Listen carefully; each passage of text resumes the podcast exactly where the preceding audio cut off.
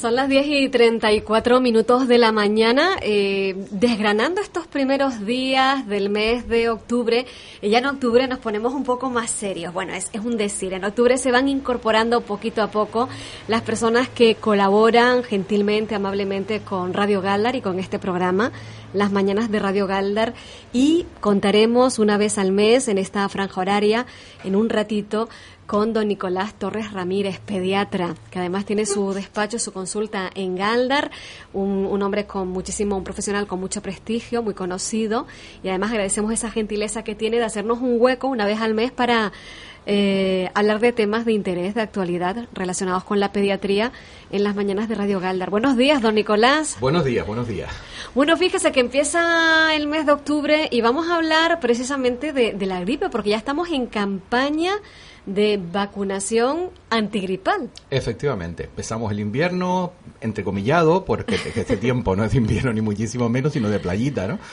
Pero sí es cierto que comienza la campaña de vacunación antigripal, esto, eh, por supuesto, impulsada por el Ministerio de Sanidad y en este caso por nuestra consejería, concejalía o consejería, perdón, consejería de Sanidad del Gobierno de Canarias del, del Instituto Nacional de la Salud, o en este caso ya del del, del, gobierno de Canarias. ¿no?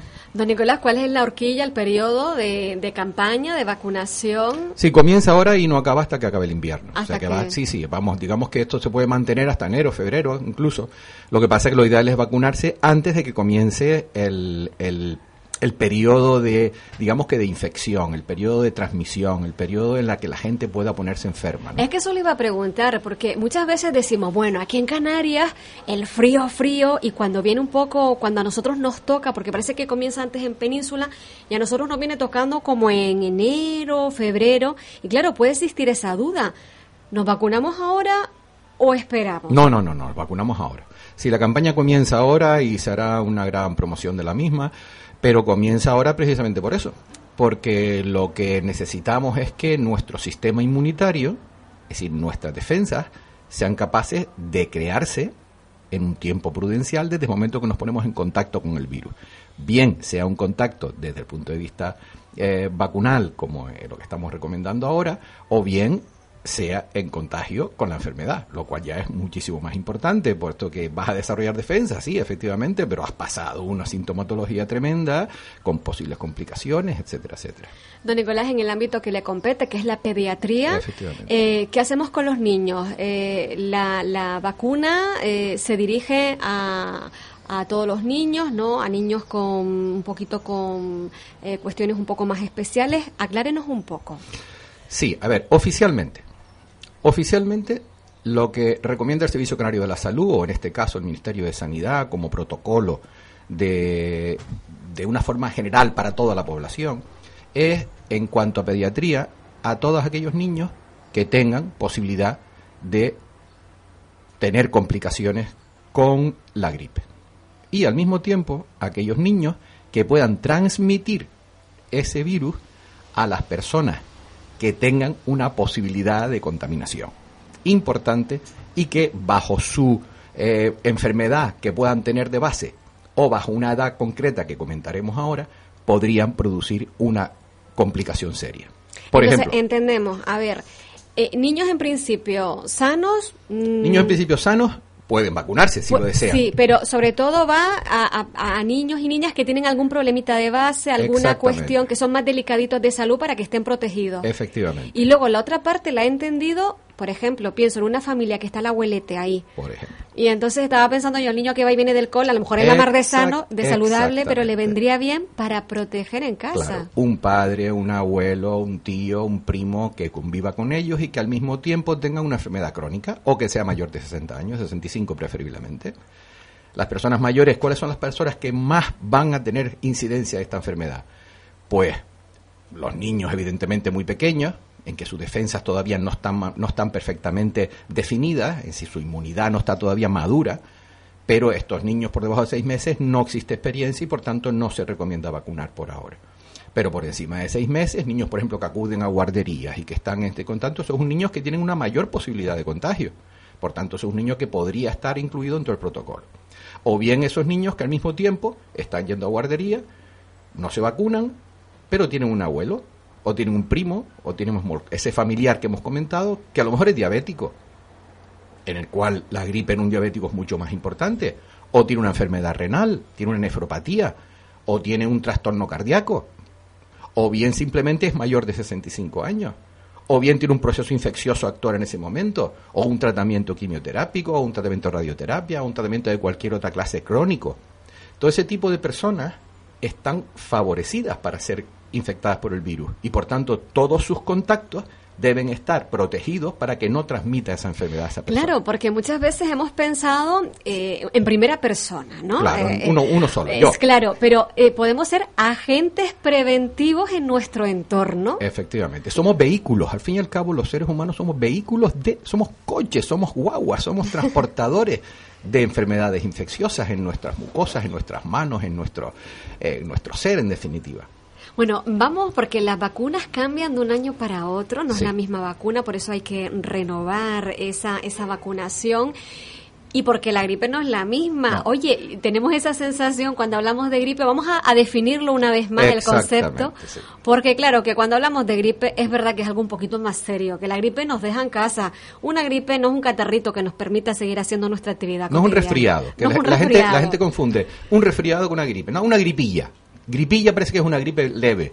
No, la gripilla, que yo conocemos nosotros como gripilla, eso es un resfriado común, un resfriado común, coriza. El, el malestar ah, general que no te termina de... Pero puedes, seguir, puedes seguir con tu vida. la sin fiebre o con décimas escasas. La gripe no, la gripe comienza, y generalmente la gripe empieza con fiebre, no empieza con moco, ni con tos, ni con nada, empieza con fiebre, un malestar, después se asocia un poquito de mucosidad y posteriormente el proceso respiratorio bajo que puede llegar a complicarse con una neumonía y con muchos problemas. Bueno, hay muertes por gripe, evidentemente, por tanto la gripe que es una enfermedad seria, que, sé que es la enfermedad dentro de las enfermedades en pediatría más contagiosas que existen y de transmisión y de evolución en algunas ocasiones tórpida en cierto tipo de niño. Tórpida es decir, una evolución no, no, no, natural, complicada. efectivamente, no de una forma eh, leve, suave, no, no, sino todo lo contrario, con muchos altibajos y problemas. Enseguida resolvemos la cuestión que le hemos planteado. Tenemos una llamada de teléfono. Hola, buenos días. Hola, buenos días. Perdona por, por interrumpir, pero es que estaba escuchando que lo de la vacuna y entonces quería saber si es cierto la información que tenía yo de que los que son alérgicos al huevo no pueden vacunarse. Sí, efectivamente. La, la, la vacuna contra la gripe está, eh, digamos que hecha en embrión de pollo, en, en, huevo en definitiva, y por tanto los individuos son las única, la única vacuna que no se debe vacunar a los individuos que son alérgicos a, a, este producto. y en caso de hacerlo, disculpe. discúlpeme, a veces lo pasan por alto y por ejemplo mis padres lo vacunaron y era alérgico al huevo. Y claro, casi se nos muere. Sí, tuvo un shock anafiláctico. Sí, el eh, oxígeno, cosa que a pesar de ser alérgico, nunca había tenido ese problema y se nos puso muy mal. Y entonces cada vez que eso, digo, voy a preguntar. no, muy bien, muy bien, muy bien su, su puntualización. Pues ¿eh? muy buena, muy buena. Pues muchas gracias a usted. Muchas gracias, buenos días. Bueno, fíjate, eh, es decir, mm, contraindicaciones muy poquitas, esta que acaba de comentar esta oyente, pero claro, es conveniente que lo tenga en cuenta primero el paciente, que es la parte interesada, por si acaso, bueno, pues en lo cotidiano puede haber un despiste, como entiendo ha sucedido en este caso, ¿no? Mm. Que esta persona. Hombre, en, pediatría generalmente tenemos una historia clínica, una historia clínica en adultos igualmente también, ¿no? Pero en pediatría los pediatras somos muy, eh, muy quisquillosos en este sentido. Muy cuidadosos, claro. Sí, pero aparte cuidadosos, mm, quisquillosos en el sentido de que, que nosotros imponemos una alimentación desde pequeñito. Es decir, el individuo no llega de pronto con nueve años, sino generalmente tiene una historia clínica previa, es un pediatra que ha, visto a su paciente durante mucho tiempo, es un pediatra como los pediatras somos pediatras poricultores, nosotros indicamos una alimentación, somos nutricionistas del niño y por tanto indicamos cuando tienes que introducir el huevo, que empiezas por la yema, posteriormente por la clara, por la alergenicidad que tienen esas proteínas del huevo. La, o sea, la, la, clara y la yema de huevo contiene una serie de proteínas que, puede, que son el ovalbúmina, el ovomucoide, etcétera, que son proteínas muy alergizantes. Y por eso en pediatría la introducción de estos alimentos se hacen de una forma lenta y gradual. Y por esa razón, nosotros sabemos y casi de forma inmediata que un niño puede ser alérgico al huevo ante los primeros mínimos síntomas.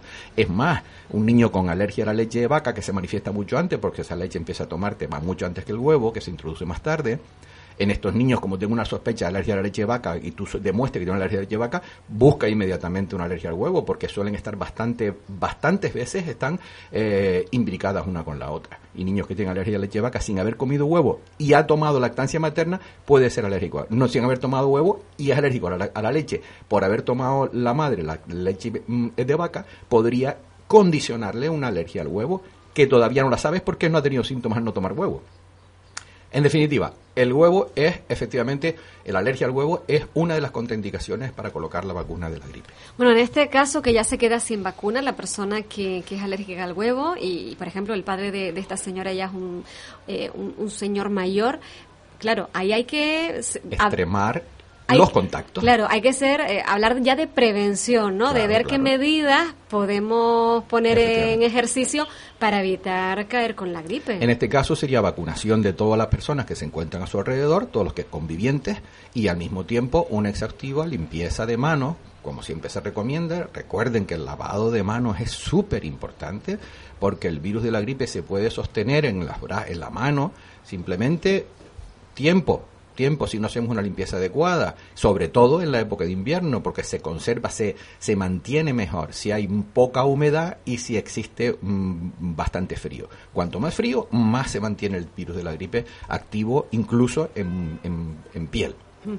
Y vamos a hablar eh, precisamente de, de, la gripe y de por qué va cambiando esa vacuna eh, todos los años. Porque el virus de la gripe tiene una capacidad especial para mutar. Es decir, parte de su cápsula va cambiando, digamos como si rotara. Ahora yo te presento la cara, lado izquierdo de mi cara, pero mañana te presento el lado derecho. Sigue siendo, sigo siendo la misma persona, pero presento otra cara. Y si nosotros hacemos unas vacunas para la cara izquierda, cuando yo te giro la cara, ya no tienes vacuna contra el lado derecho. Piensa que es otra persona, entonces no funciona.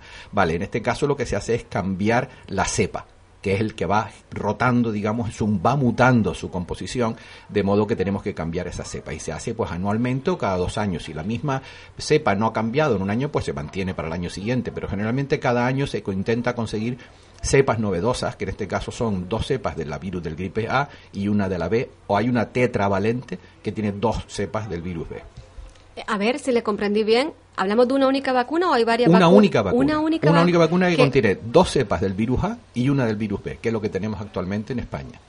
Hay otros países que necesitan dos de la virus B, en las zonas eh, orientales, que necesitan quizás dos del virus B, dos cepas del virus A y dos cepas del virus B, que se extiende más en ese tipo de países. Claro, que es el desarrollo que ha tenido según los países y entonces, por tanto, será diferente. Claro, claro, claro. Generalmente es de una forma casi, casi, casi uniforme para todo el mundo, menos esta pequeña diferencia estamos hablando de tetravalente o trivalente. Una vacuna trivalente significa que tiene tres tipos de cepas y la tetravalente cuatro tipos de cepas. Generalmente es la trivalente la que está predominando en todo el mundo. Eh, don Nicolás, la gripe ya decíamos que es algo serio, que no es un resfriadito de nada, ni una gripilla que eso de gripilla, ese concepto no existe, ¿no? Entonces, eh, al ser algo serio y al tomar esa resistencia de mm, que cada vez, eh, bueno, pues se la va ingeniando para seguir infectando y eh, mm, es cada vez más duro pasar una gripe, don Nicolás, ¿tiene usted esa sensación?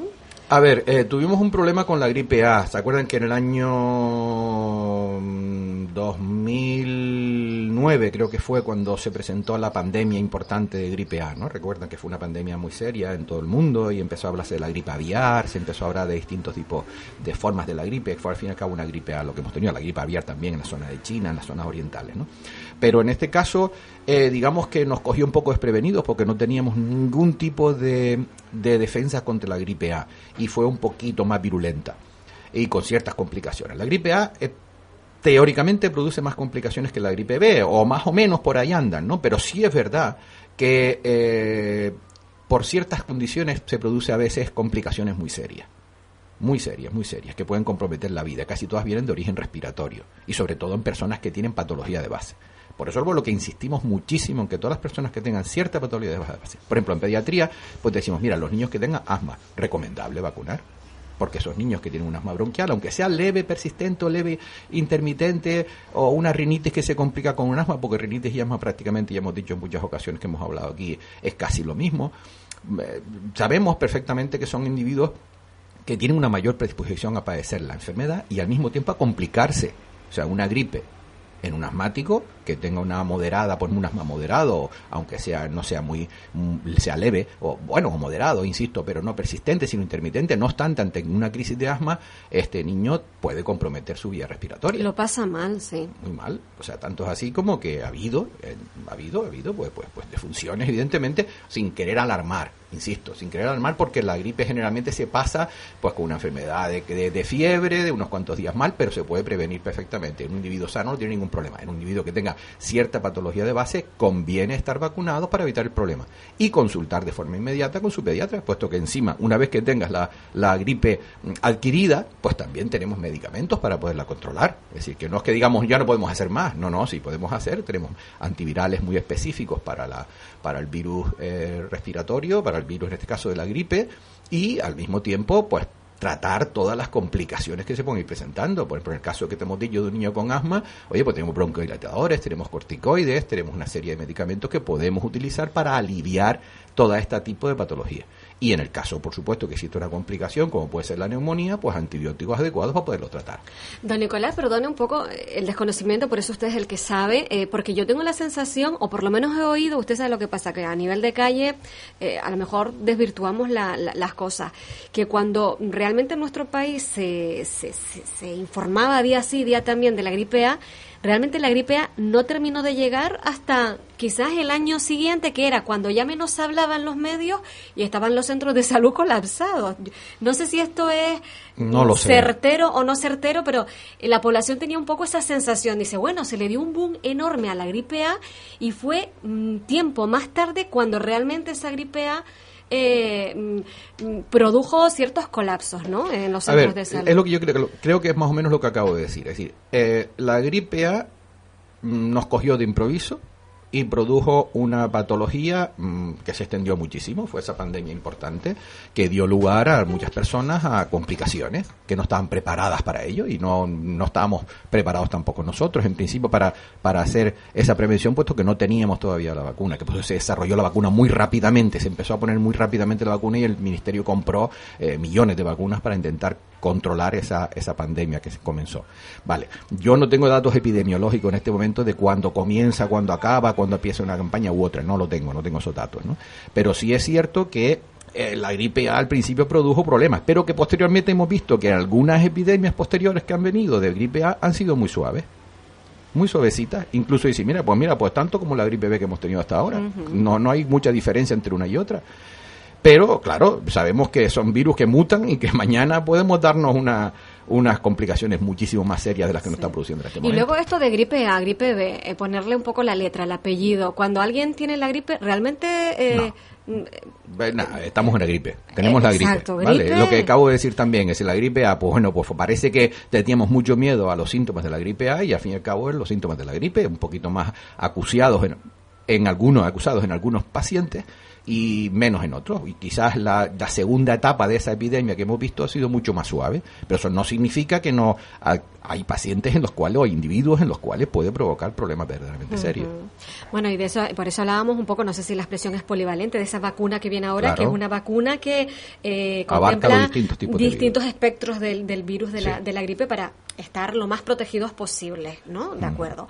Bueno, está claro que, mm, desde luego, usted como pediatra, eh, por supuesto, indiscutible que eh, las personas que entran dentro del parámetro de vacunación, lo mejor que pueden hacer es vacunarse. Sí, por ejemplo, la, incluso las sociedades científicas. Nuestra sociedad, en este momento, la Sociedad Canaria de Pediatría Hospitalaria, ¿vale? Nuestra sociedad, CEPESPAL, que es a la que yo pertenezco a todas las sociedades, por supuesto, ¿no? Pero de pediatría hospitalaria, de la Sociedad Canaria de Pediatría, la Sociedad Canaria de Pediatría Hospitalaria, la, Sociedad Canaria de Atención Primaria, todas esas pertenecemos casi todos los pediatras y a la Sociedad Española de Pediatría.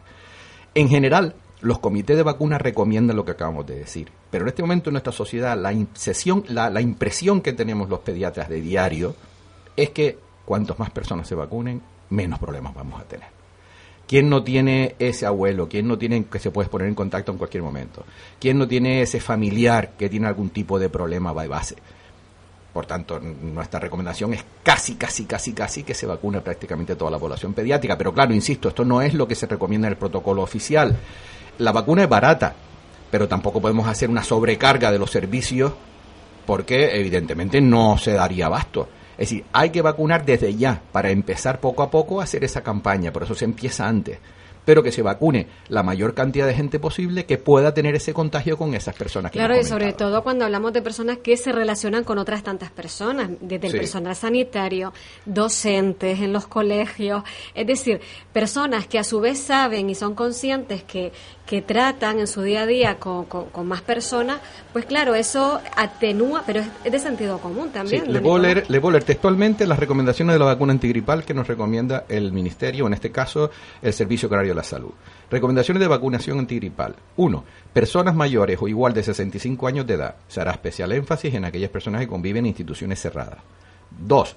Personas menores de 65 años que, por presentar una condición clínica especial, ahí podemos hablar de todas prácticamente, tienen un alto riesgo de complicaciones derivadas de la gripe o porque el padecer la enfermedad pueda provocar una descompensación de su composición médica.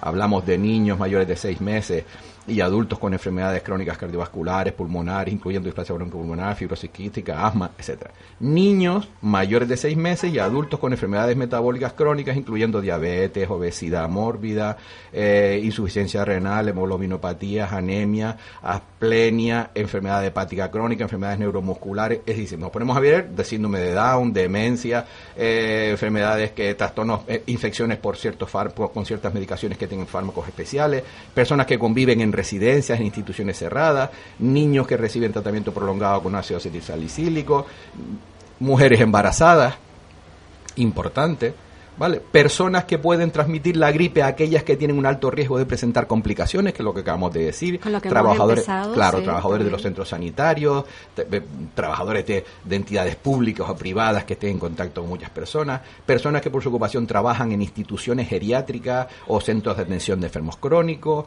personas que proporcionan cuidados domiciliarios a pacientes, pero ¿y quién no está incluido en todo esto? Don Nicolás, usted se vacuna todos los años, claro, Evidentemente. Sin remedio. Sí. personal sanitario. Y aunque yo no padezca la enfermedad, pero es que me viene una gripe y yo, aunque no padezca la enfermedad, puedo transmitírsela al niño siguiente. ¿Vale? O sea, tengo que estar protegido para que no transmitir esa enfermedad. Claro. Eh, don Nicolás, eh, estás claro que la propagación es muy mm, rápida, muy fácil, es sencilla. Entonces, por supuesto, la, la, vacuna y luego, ¿qué otras recomendaciones? Usted hablaba de lavarnos muy bien las manos, que yo entiendo que eso es eh, indispensable en todo. Claro, eso tenemos que tenerlo ya, mm, bueno, eh, a ver, Sin ser obsesivos, ¿eh? No vamos a crear un TOC, es decir, un trastorno obsesivo compulsivo, ¿no? no hay necesidad, pero Porque hay gente que después se lava 20 veces las manos, ¿no? Que te metas, me puedo... No, hombre, no, lavarse las manos de una forma, bueno, pues lógica, o sea, coges, estás con un paciente, en este caso, pues te lavas las manos. Eh, estás con, yo qué sé, pues no sé, pues, pues estás con una persona... Me estoy acordando la mano a alguien, no tienes que lavarte las manos Nicolás, recuerda aquellos productos que, bueno, todavía de hecho están en las superficies comerciales los salieron justo en, esta, en esa pandemia. Exacto, que, que, ha sido el tema de tener ese jabón sin agua, que en cualquier momento lo llevas en el bolso y te, y, y, te limpias, higienizas las manos. ¿Alguna cuestión más, alguna recomendación más, don Nicolás? No, simplemente eh, dentro de la prevención, evidentemente, tener en cuenta que, bueno, pues por lógica, estamos ante una persona que tiene un cuadro sospechoso de gripe, pues no estemos en esa habitación dándole vueltas y dándole besitos y demás. Oye, pues intentemos aislar dentro del domicilio en cierto modo. Por ejemplo, no intentar contaminar al resto de la, de la familia tenerlo en su dormitorio, lavarnos las manos cuando entramos, si entramos en la habitación al salir, pasarnos al aire hacia el exterior para una vez un paseo a la calle, salimos a la calle, volvemos a entrar y el virus ya prácticamente con un buen lavado de manos ya hemos eliminado el virus. Muy bien. Esto de los besitos me ha hecho gracias, Nicolás. Claro, mi niña, no vamos a nosotros a dar besitos Pero bueno, lo que pasa es que, claro, es que el pero las, madres, sí, las madres son como muy mágicas en ese sentido, cuidan mucho, protegen mucho, tienen un, como un armazón invisible que las que las ayude, las protege. Luego caerán más tarde, pero en ese momento están en pie para, para es que claro, eh, me, ha, hecho gracia el tema de los besitos, ¿no? Y además que cuando uno está malo es cuando más mimitos como que necesita. Se necesita. Se necesita pero en ciertos momentos hay que tener un poquito de cuidado. Muy bien, bueno, pues ya las recomendaciones están hechas y están dadas. Don Nicolás, muchísimas gracias por acompañarnos en el día de hoy. Ha llegado muy oportunamente porque sobre todo vamos a destacar lo que ha dicho. Es que no hay que esperar a verle los cuernos al toro, es decir, eh, ya la campaña está en marcha, vamos a vacunarnos lo antes posible, que ya nos quedamos tranquilos y estamos ya protegidos. Ya los centros de salud y los pediatras que somos centros oficiales de vacunación, tenemos perfectamente la vacuna en nuestro poder para poder iniciar la vacunación. Saber que en el caso simplemente una pequeño detalle, en los adultos habitualmente es una sola dosis, en los niños mayores de 9 años también una sola dosis, y los niños menores de 9 años y mayores de 6 meses necesitarían posiblemente dos dosis si no han sido vacunados previamente, y si han sido vacunados previamente con una dosis es suficiente. Muy bien, muchísimas gracias a por ustedes. Acercarse a la radio. Buenos días.